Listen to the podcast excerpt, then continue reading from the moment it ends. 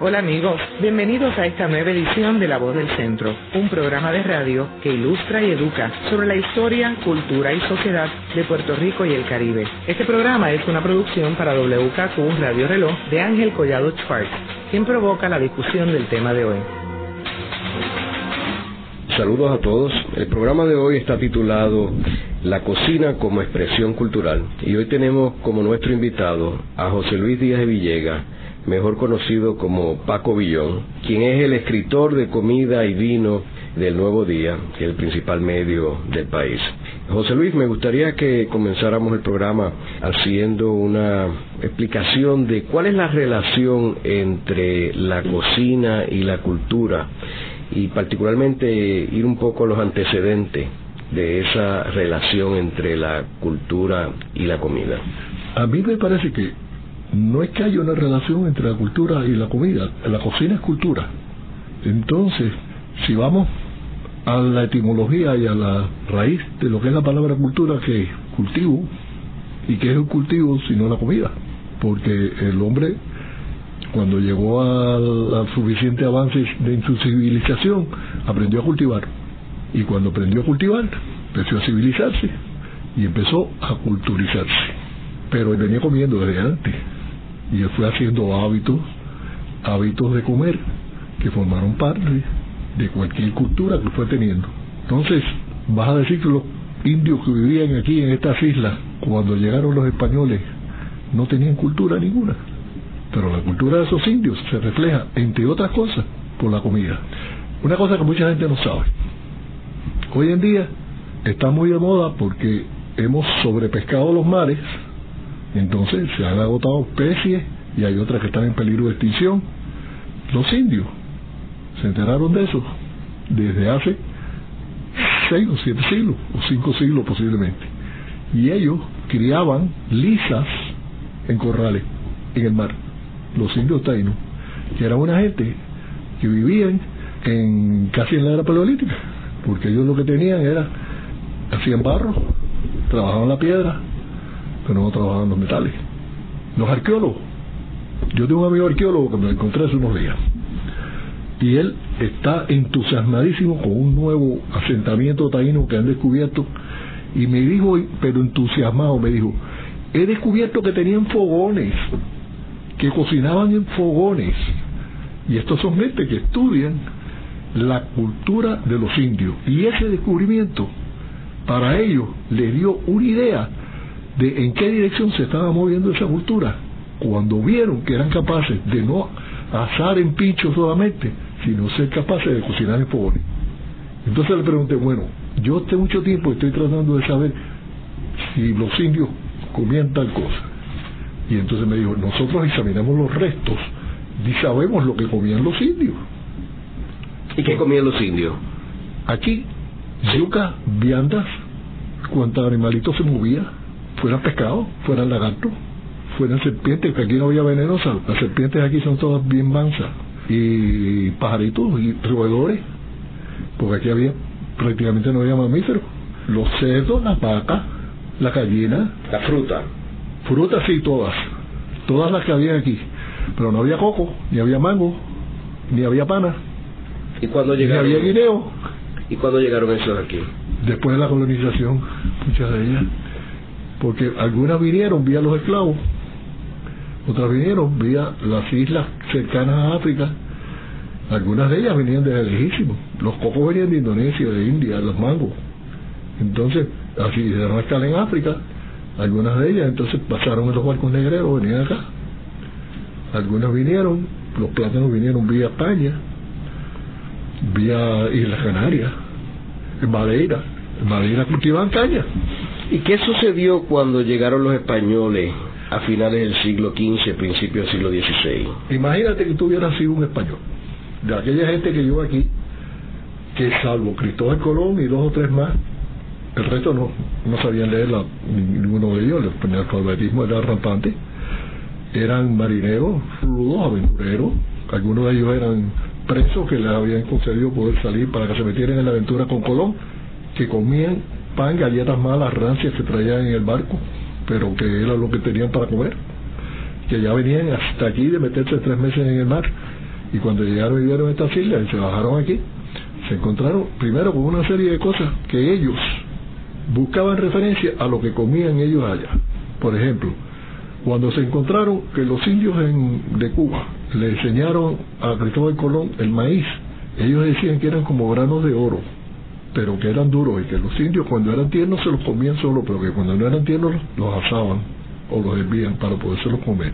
Y descubrieron una serie de cosas que ellos no tenían la menor idea, quedaron fascinados con muchísimas de las plantas tropicales que habían aquí, pero extrañaban horrores muchísimas otras cosas porque la olla que comían los eh, los, indios arahuacos por acá era una olla muy primitiva a la que le echaban cuantas cositas se movía allá adentro se llamaba ajiaco que venía de ají que el ají es lo que los aztecas le llamaban chile pero el nombre taíno era ají que es el pimiento rojo pimientito picante ellos le llamaban ají y de ahí viene ajiaco y el ajiaco era muy similar a la olla de los españoles. Hay un libro sensacional, escrito por un gran periodista en España, se llamaba Javier Domingo, que fue jefe de redacción de Cambio 16. Y este, eh, para mí, es el mejor redactor de gastronomía que ha tenido España, pero era sensacional. Y escribió un libro que se llamaba De la olla al mole, y en que él hace el relato de las, lo que él llama las ollas patrióticas. Como cada país de América tiene sus propias ollas. Entonces, tú coges en lo que devino el ajíaco de los indios, cuando se encontró la cultura taína, la cultura india, con la cultura española, y los españoles venían de comer sus ollas podridas en España, a las que le echaban chorizos y le echaban cerdos y le echaban tocino, le echaban gallinas, y los indios no tenían nada de eso, los indios le echaban iguanas y lagartos y, y y cosas por el estilo. Entonces vino una simbiosis viene una simbiosis y de ahí nace la cocina criolla. Hacemos una breve pausa y luego continuamos con La Voz del Centro por WKQ Radio Reloj.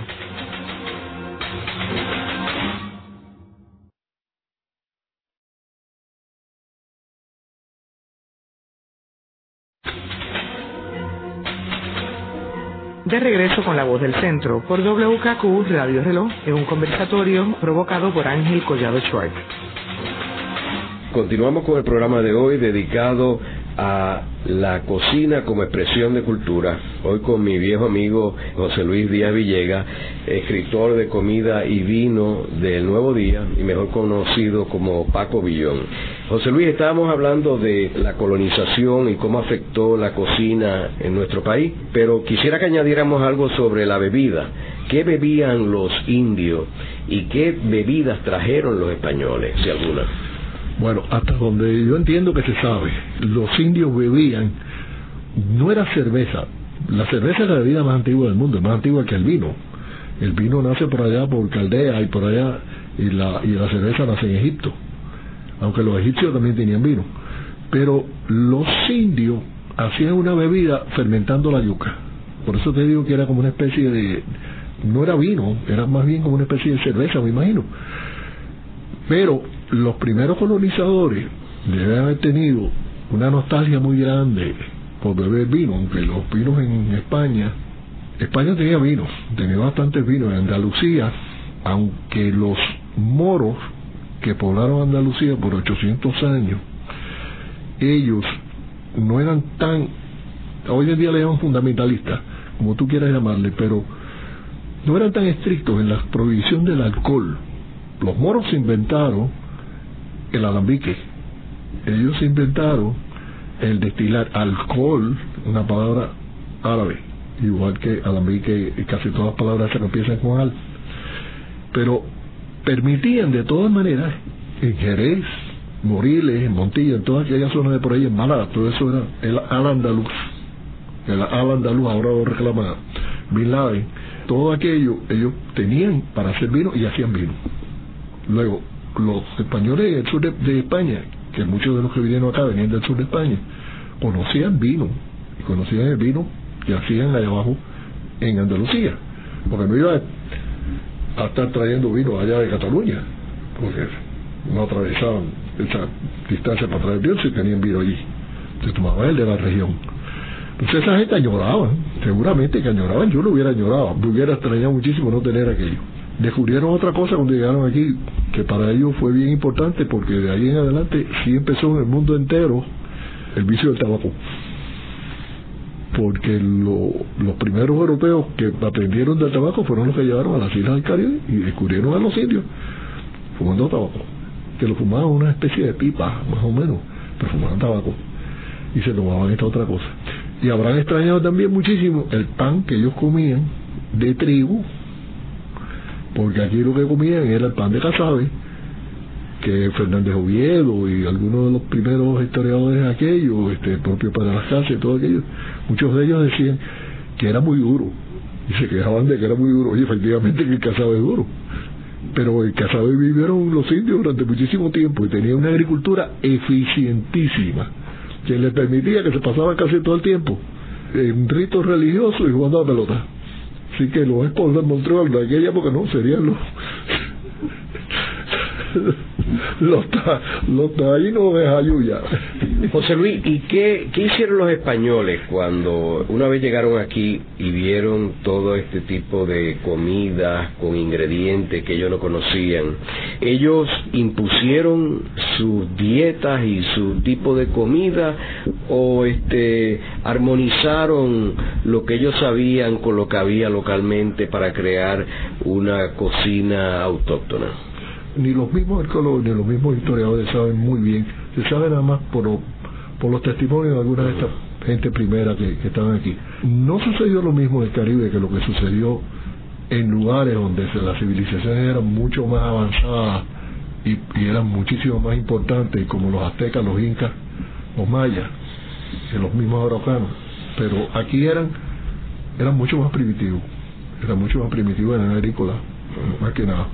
Pero los españoles cuando llegan aquí, en cuanto empiezan ya a, ir y venir más barcos, ellos empiezan a traer alimentos de España. Empiezan a traer harina para hacer sus panes. Empiezan a traer otras cosas más. Ellos traían limones en los barcos, sin saber que protegía del corbuto, pero, traían limones que refrescaban y lo, usaban también.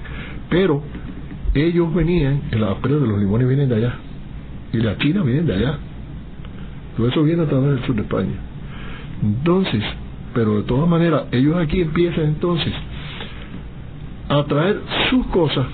Traen vacas, traen toros, traen carneros, traen chivas, traen una serie de animales para ellos empezar a recrear aquí lo que tenían allá. Empiezan a esclavizar a los indios para que los indios sacaran oro del poquito que había en toda esta parte de por aquí. Por aquí no había oro. Ahora había Colombia plata había en México, pero por aquí lo que había de oro era bien poquito, y se ya se acabó. Y los indios no aguantaban esto, no aguantaban el régimen de trabajo que les imponían los españoles. Y además los españoles llegaron, hay que ver esto dentro del contexto cultural y del contexto religioso en que llegan esta gente aquí. Y cuando veían los indios en cuero, que estaban de acuerdo con su clima, viviendo en contacto con su naturaleza, en un sistema ecológico bien adecuado a lo que ellos tenían. Sus únicos enemigos eran los huracanes y los indios caribes que venían por aquí a, pelear con ellos, más nadie. Entonces esta gente, de repente, los visten y no los dejan bañarse, porque como ustedes se van a bañar en el río, son malos, se enferman. Y entonces empieza a mezclarse la comida, la comida de los indios, o formas de hacer de los indios, pero los indios eran bien primitivos. Luego fue imponiéndose la comida de los españoles. Ahora, cuando llegaron los africanos, ya fue otra historia. Porque los africanos venían, algunas de la gente que venían de África, eran gente que tenían religiones muy avanzadas de muchos años, con unos sistemas teológicos muy definidos, muy bien construidos, y traían años de años de años haciendo cosas y sabiendo cómo comer muchos alimentos y muchas cosas que no sabían aquí, ni los tenían aquí. Porque África África es enorme. Y en África sí había todo. Empezando porque había montones de animales para comerse. Y aquí había muy poquito. Y yo creo que también el hecho de que los españoles se casaban Ah, con los indios y se casaban con los africanos, Ajá. cambiaba la situación, cosa que no pasaba en Estados Unidos, que los, que los ingleses no se casaban con los indios, se mantenían separados. Y yo creo que obviamente al tú casarte con una india que sabe cocinar a su manera, pues de momento tú empiezas a aprender Claro, a comer la comida, ¿no? Claro, además de otra cosa, que la forma en que el catolicismo veía al negro que traían de África de esclavo era distinta, porque ellos, por ejemplo, un indio de Jamaica cogía y se iba nadando, venía de esclavo de, lo- de los ingleses, por ejemplo, ya bastante avanzada la colonización, y se iba para, para la costa de Santiago, Cuba, y se refugiaba en Cuba, y lo cogían los españoles y decían, bueno, si te bautizas, te damos libre. Y entonces dice, si me bautiza, no digo yo, ¿qué tengo, qué tengo que hacer? Encantaba la vida. Se bautizaba. Luego la actitud del español, con el- aunque después fue una crueldad espantosa, pero alimentaban a los esclavos, porque los necesitaban fuertes para trabajar. Y la dieta de un esclavo no era una dieta variada, no, estamos hablando de, de una dieta gourmet, eh, estamos hablando de una dieta bien primitiva, pero comida. Luego de la pausa continuamos con La Voz del Centro por WKQ Radio Reloj.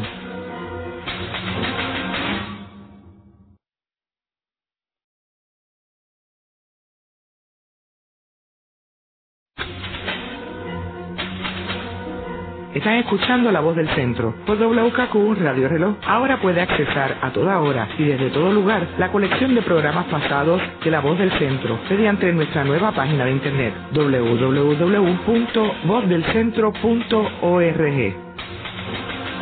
Continuamos con el programa de hoy dedicado a la cocina como expresión cultural. Hoy con nuestro invitado José Luis Díaz Villega, mejor conocido como Paco Villón, eh, escritor de comida y vino del Nuevo Día. José Luis, me gustaría que, que un poco de cuándo es que comienzan los restaurantes, las bodegas aquí en Puerto Rico, el sitios donde las personas puedan ir a comer y pagar por eso. Bueno, yo no he encontrado muchas referencias muy viejas, pero yo me imagino que hayan empezado igual que empezaron en todos lados. O sea, las tabernas empezaban, las fondas empezaban donde, en lugares que fueran viajes largos, que en aquella época todos los viajes eran largos, porque eran a caballo, o eran en mulo, o eran en carretas si los caminos eran buenos, pero tenía que tener un lugar donde pasar la noche. Y ahí daban algunas cosas de comer, pero no eran verdaderos restaurantes. En el mundo entero, del primer restaurante, de que hay referencia como restaurante de verdad, con un menú, con lo que la gente sabe lo que va a comer, porque se lo dan y demás, fue en París, y fue en Boivilliers, a finales del siglo XVIII, más o menos, del siglo XVIII, finales del 1700. Y aquí la primera referencia de un restaurante, restaurante, restaurante de verdad que yo he encontrado, existe todavía que la Mallorquina, 1848. Debe haber habido antes, estoy casi seguro. No he tenido el tiempo de hacerlo, pero estoy loco por meterme en el Centro de Estudios Avanzados de Puerto Rico y del Caribe a buscar libros viejos, investigar.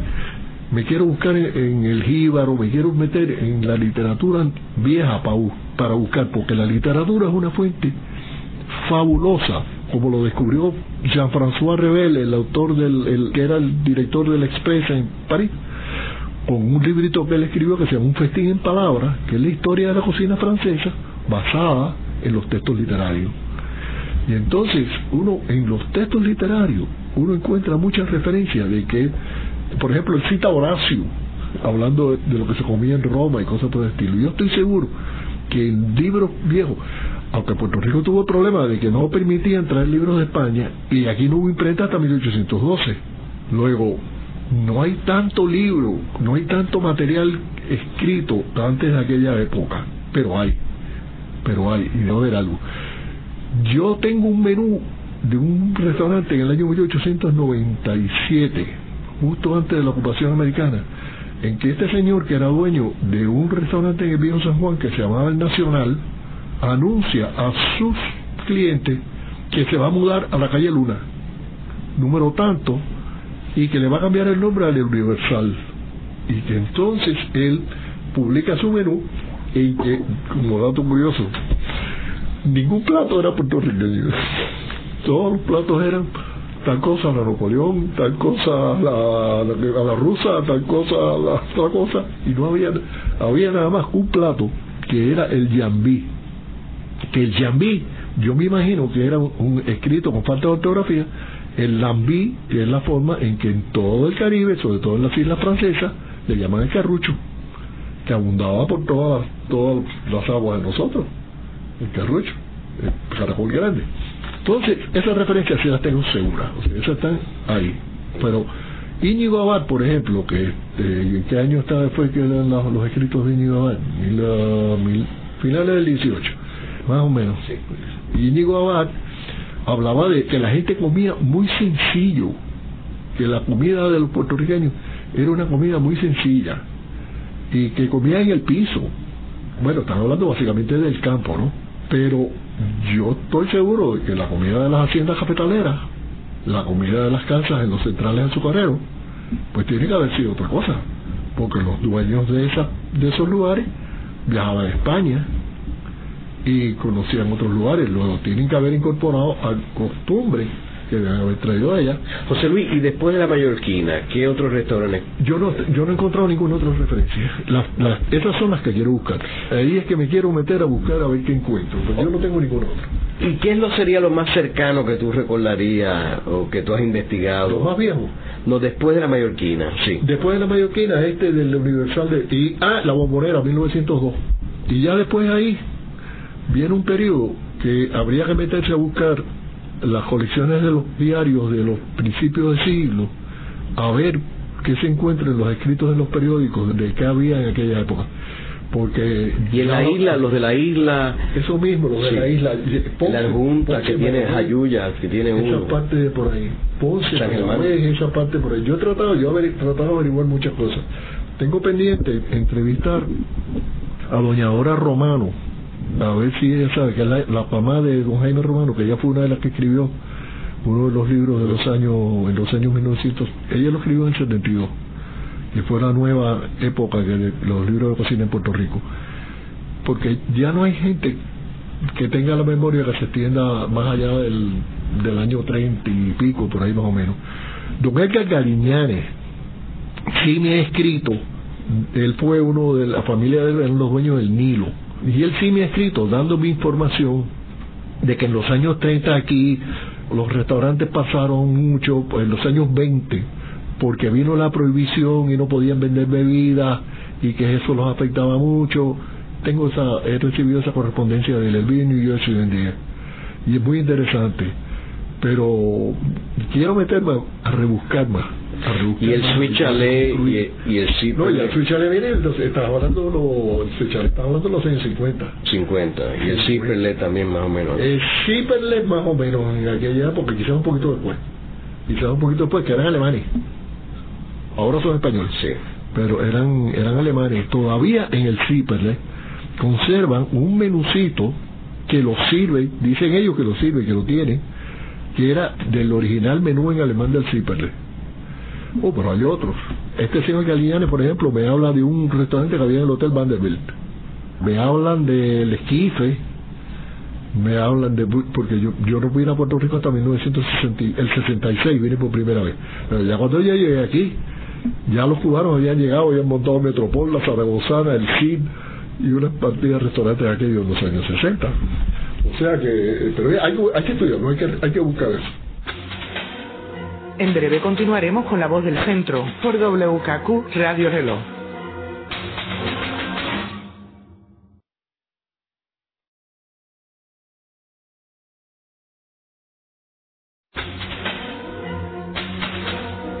De regreso con La Voz del Centro por WKQ Radio Reloj. De vuelta con Ángel Collado Schwartz. Continuamos con el programa de hoy dedicado al tema de la cocina como expresión cultural. Hoy con nuestro invitado, mi viejo amigo José Luis Díaz Villega, mejor conocido como Paco Villón.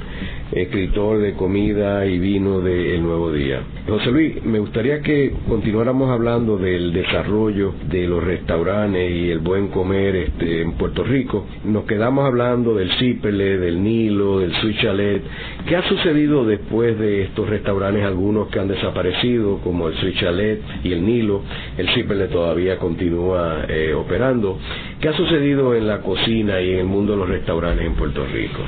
Bueno, ya en los años 60, como estaba, lo mismo que tú me estabas eh, señalando del, del Switch Ale, el Switch Ale indiscutiblemente que es un cambio grande e importante. Pero lo más interesante fue cuando aquí se abre la isla al turismo y vienen los grandes hoteles y con los grandes hoteles llegan grandes chefs. Por ejemplo, un Augusto Schreiner. Augusto Schreiner viene porque ya cuando él está en Europa está trabajando chef de la, del restaurante Augusto. Él viene porque él trabaja con la cadena Hilton la cadena Hilton lo manda a Bogotá está un par de años en Bogotá y de Bogotá lo trasladan a el Caribe Hilton en Puerto Rico hasta que llega a ser su chef. Entonces hay una serie de nombres que tú ves los nombres de los chefs que estaban en Dorado Beach que era de los Rockefeller en el Caribe Hilton, en el trío, la concha, el condado, el condado Beach y, la, y el, el, otro, el condado Plaza, después fue condado Plaza.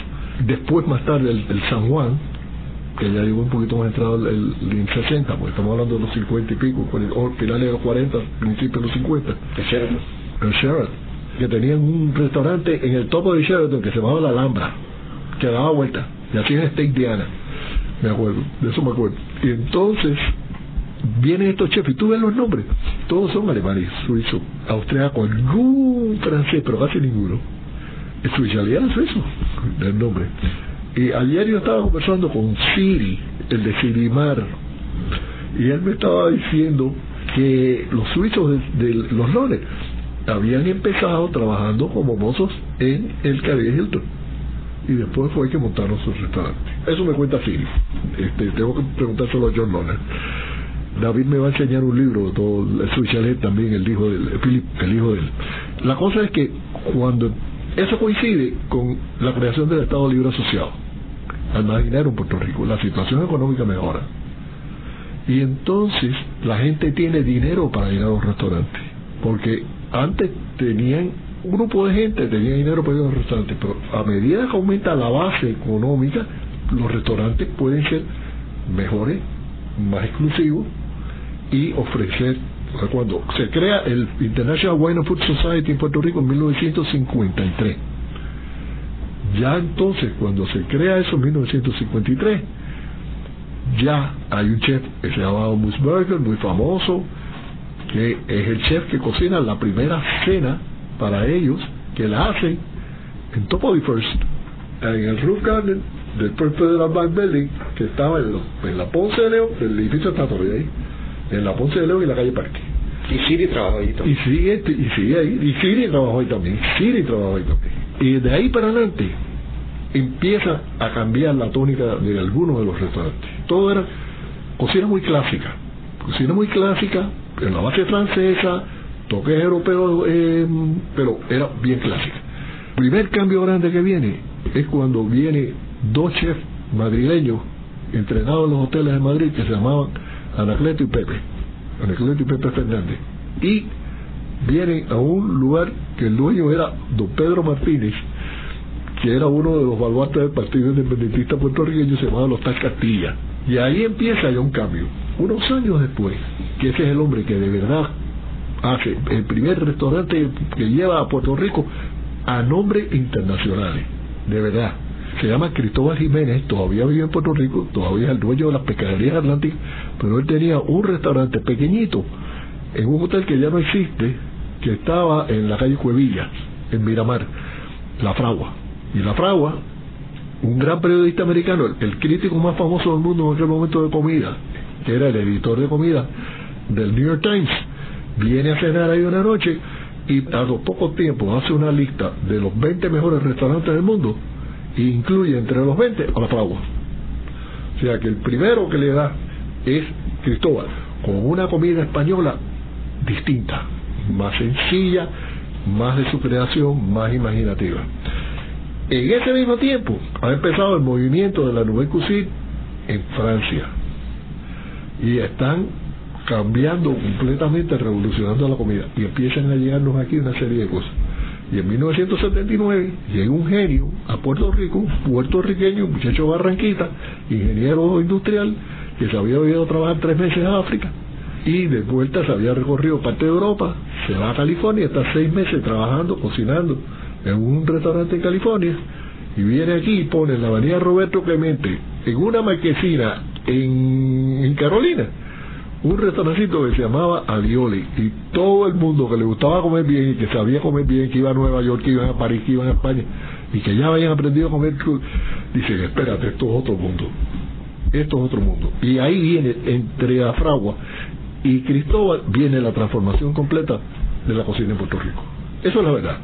Después tú vas a encontrar una serie de gente por ahí que se inventaron la, la Nouvelle Cuisine caribeña.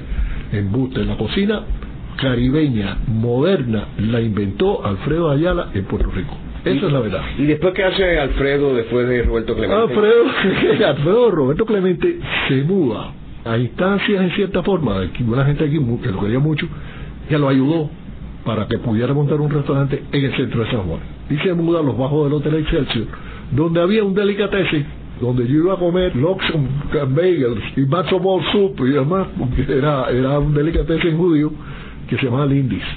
Lindis cerró y entonces estaba aquel local cerrado y él coge el local acá. Don René Aponte lo ayuda muchísimo, le, le daba vinos para que él tenga el restaurante, se los compraba, ¿no? pero se los daba, de le escogió los vinos. Y ese fue un momento en que surge otra cosa también, es que la gente empieza a aprender de vino. Ya se había creado la revista Buen Spectator en 1977, se funda la Cofradía Puertorriqueña del Vino, en 1981 se forma el capítulo en Puerto Rico de la, la Cofradía de Chevalier de Tastebán a través de Narciso Rabel y entonces ya en todo empieza a, caer en su sitio. Pero conservando, y esto es una cosa sumamente interesante, que para mí es lo más interesante de todo lo que ha ocurrido en cocina en Puerto Rico en los últimos 30 años, y es la resurrección de la fonda. Como la gente le pierde miedo a que se sepa que van a comer una fonda y al revés lo empiecen a tener como orgullo. Hasta el punto de que en unas actividades que yo ayudé a organizar en el, en el The Banker Club, que el club más prestigioso y más de, en un gran cocinamiento del Plante Club, en que cocinaban los socios, se llevaron seis fondas o cinco o seis fondas, dueños de la fonda, del, a Jesús Pérez de la Casita Blanca, Doña Ana del Gran Café, a tres o cuatro más, al, peruano que, tenía Callao hicieron una comida toda criolla basada en las recetas de ellos y ellos fueron allí a supervisarlo y ayudar.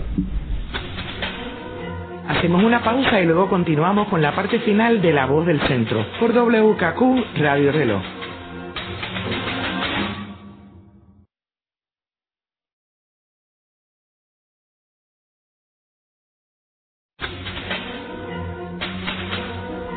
Escuchando La Voz del Centro por WKQ Radio Reloj. Le invitamos a visitarnos a nuestra nueva página web donde encontrará la colección de los programas pasados y también por donde pueda hacernos llegar un mensaje con sus comentarios y sugerencias a este programa. Busque en la red www.vozdelcentro.org. De regreso a esta interesante discusión con Ángel Collado Schwartz.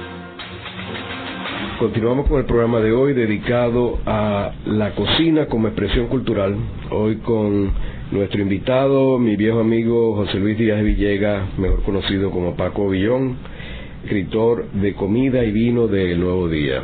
José Luis, estamos hablando ya del desarrollo de la cocina en Puerto Rico, particularmente en finales del siglo XX, y cómo se habían desarrollado los distintos restaurantes. ¿Cómo tú ves que este desarrollo en la cocina o el mundo gastronómico representa un desarrollo de la cultura de Puerto Rico? Mira, tenemos que hablar necesariamente de la cocina francesa. No queda más remedio. Hay una escritora norteamericana que hizo una tesis fabulosa que se llama Quiet Taste de French, de por qué la cocina francesa llegó al lugar donde llegó. Y una de las formas en que cada vez que uno piensa en Francia, uno piensa siempre entre los exponentes de su cultura, piensa en la cocina como parte de, la cultura francesa. ¿Cuánta gente no va a Francia nada más que para comer? una de las cosas que te motivan a ir a, Francia es a comer. Yo estoy seguro que a ti te pasa. A ti te pasa. Tú todavía sé que debes tener total y decir, caramba, que ahora tengo que volver a Chan o cosas por el estilo. Luego, este, es parte integral de lo que nosotros pensamos como cultura francesa. La francesa, como podemos pensar en Voltaire, o como podemos pensar en Victor Hugo, o como podemos pensar en Picasso, que no era francés, o en Nureyev, que no era francés, que no importa, se integraron dentro de la cultura francesa. Y eso ocurre también con la cuestión de la, de la cocina. Muchos de estos chefs que estábamos hablando se han culturizado dentro de Puerto Rico y hoy en día muchos de ellos tienen sus familias aquí, ya sus hijos nacieron aquí, se han integrado dentro de la cultura de Puerto Rico y además han aportado a la cultura de Puerto Rico con lo que ellos saben, con su eh, no su artesanía, porque va más allá, la, cocina, mucha, yo creo que sí que mucha gente la considera como un arte, yo creo que lo es, yo creo que lo es, no todo el mundo, cualquiera cocina, pero no todo el mundo inventa y cocina. Tú puedes eh, como sentarte en el piano y tocar los otros escritos, pero mucha gente no son capaces de componer. Y muchos de estos grandes chefs componen en la cocina igual que en el piano.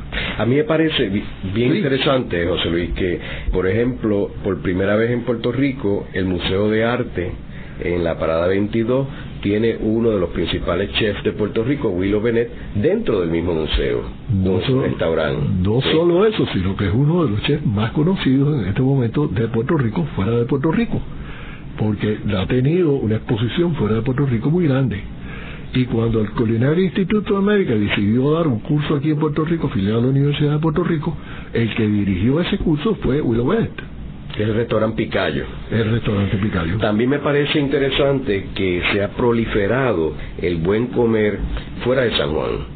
O sea que nosotros tenemos desde Ponce, que tiene un restaurante Marx, tiene el restaurante en, en el oeste de Puerto Rico, Horn Dorset, tiene los distintos restaurantes que van muchas familias de Puerto Rico en las montañas que son restaurantes fondas, algunos, otros no tan fondas, el mismo Culebra que tiene un restaurante con un chef de primer orden, Richie, Piñones, y todos esos restaurantes que son fondas, y corrígeme en, esto, este, pero que es otro tipo de comida, mucho más sencilla, pero todos han ido aumentando y mejorando la calidad de presentación, de ingredientes. ¿Tú estarías de acuerdo con eso? Yo estoy de acuerdo contigo 100%. Están más preocupados.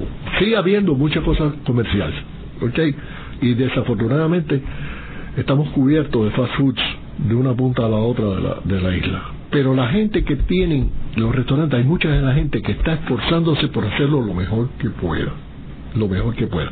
Entre otras cosas porque han visto que la calidad paga, o sea, que los buenos restaurantes, claro, hay gente que fracasa, pero los buenos restaurantes, la gente va y la gente se gasta el dinero, no le importa gastarse, y el puertorriqueño no le importa gastarse el dinero en una buena comida y en un buen vino y viaja y lo conocen fuera de Puerto Rico porque viajan. Los españoles que vienen a Puerto Rico se sorprenden, se sorprenden de lo que sabe la gente en Puerto Rico de comida y de vino. Eso lo oyes constantemente, constantemente, constantemente. Tú tienes, por ejemplo, que eh, Jesús Ramiro, durante muchos años, él ha estado trayendo a Puerto Rico grandes chefs de España a cocinar aquí. Esa gente se quedan encantados con la recepción que tienen con lo que aprecia la gente lo que ellos cocinan. Aquí yo lo publiqué hace poco. Yo recuerdo que cuando todavía Fernando Adrià no había salido ni soñaba salir en la portada de la revista del, domingo del New York Times, Fernando Adrià del Bulli, que hoy en día está considerado como la super del mundo, estuvo una semana cocinando en Reina de España, que era el nombre primero que tuvo el restaurante Ramiro en el condado. Y en nuestros restaurantes han cocinado grandes chefs. Yo recuerdo en el Hotel San Juan, una vez que trajeron a Jean-Louis Paladán, a Jean-Georges Bolgereiten y a otro más, eran tres Jean, que venían, que era el chef de un restaurante que se llama Fennel en Santa Mónica, California. Y yo me acuerdo, Giovanna Heike y, y yo nos los llevamos a la Casita Blanca y estaban arrebatados con la Casita Blanca. O sea, y descubren un mundo nuevo. Y esos restaurantes populares que tú dices, y mientras más auténtico, mejor. Y la gente le gusta ir. La gente protesta cuando los restaurantes quieren ser una cosa que no pueden ser. Pero cuando tú tienes un muchacho joven, por ejemplo, como Alex Sánchez, que ha abierto un restaurante que se llama Alex, Alex Bistro y Bistro Atalina, el que está en, en, en La gente hace fila afuera para entrar. Luego, la gente ha aprendido. Lo que tú dices es absolutamente cierto. El turista que va a Honduras se queda encantado con la comida de Honduras. Lo que hace este muchacho Ron Rappen. Los que van a Ponce y van a Mark Place, igual. Y ahora también el, restaurante de Hilton también está, eh, me dice mi amigo de allá que está muy bueno. Yo no he ido todavía. Y así tienes otros más en la isla. Se Daniel en, en Palma del Mar. José Luis, ¿y cómo tú resumirías en términos de cómo la cocina ha sido una herramienta un instrumento para proyectar el Puerto Rico del siglo XXI? Bueno, fíjate esto, ya los chefs puertorriqueños los están empezando, puertorriqueños, yo digo puertorriqueños incluyendo todos, me da lo mismo si son italianos, franceses o lo que sea, son de Puerto Rico. Los invitan a festivales importantes y los invitan a cocinar en otros lados. Y van y hacen y demás. Franco Secarelli, el dueño del Perullino, el chef del Perullino, hace tres años lo invitaron en la premiación de, de James Beard Society a ir a cocinar a, a New York. Y los otros restaurantes grandes, fabulosos, de fama de Nueva York, venían a visitarlo. Yo he ido a dar demostraciones de cómo cocinar con la caja china, hacer lechones en la caja china en el Culinary Institute of America en, California, dos veces. Y yo no soy chef, yo no soy chef, yo soy cocinero malo, pero cocinero. Y así muchos más. Alfredo Ayala, Willow Bennett y Augusto Schreiner fueron una vez al festival de Aspen y aquí han venido muchísimos chefs desde Jack, desde Jack Pepin hasta los chefs de allá abajo, el famoso Argentina y de Chile han venido por aquí. O sea que nosotros ya nos conocen como clientes y ya nos conocen como lo que hacemos en comida. O sea, y eso, eso ya está ahí. O sea, eso ya sí es parte de la cultura. En el programa de hoy hemos discutido la cocina como expresión cultural. Hemos hablado de la cocina desde los taínos hasta la inmigración de los esclavos africanos, la colonización de los eh, españoles y cómo todo se armonizó y fue progresando con la inmigración de distintos otros grupos desde el siglo XX, los cubanos, los argentinos, los norteamericanos y cómo hemos logrado tener una cocina que está a los niveles más altos del mundo y que no solamente donde mejor se puede comer en el Caribe es en Puerto Rico, sino que Puerto Rico, la cocina de Puerto Rico se ha convertido en una herramienta para proyectar el Puerto Rico del siglo XXI. En la dirección técnica estuvo Ezequiel Cabán. En la producción, Nidia Suárez. Les hablaron Ángel Collado Schwartz e Isabel Pichardo Maldonado. Les invitamos a sintonizarnos la próxima semana a la misma hora en La Voz del Centro por WKQ Radio Reloj.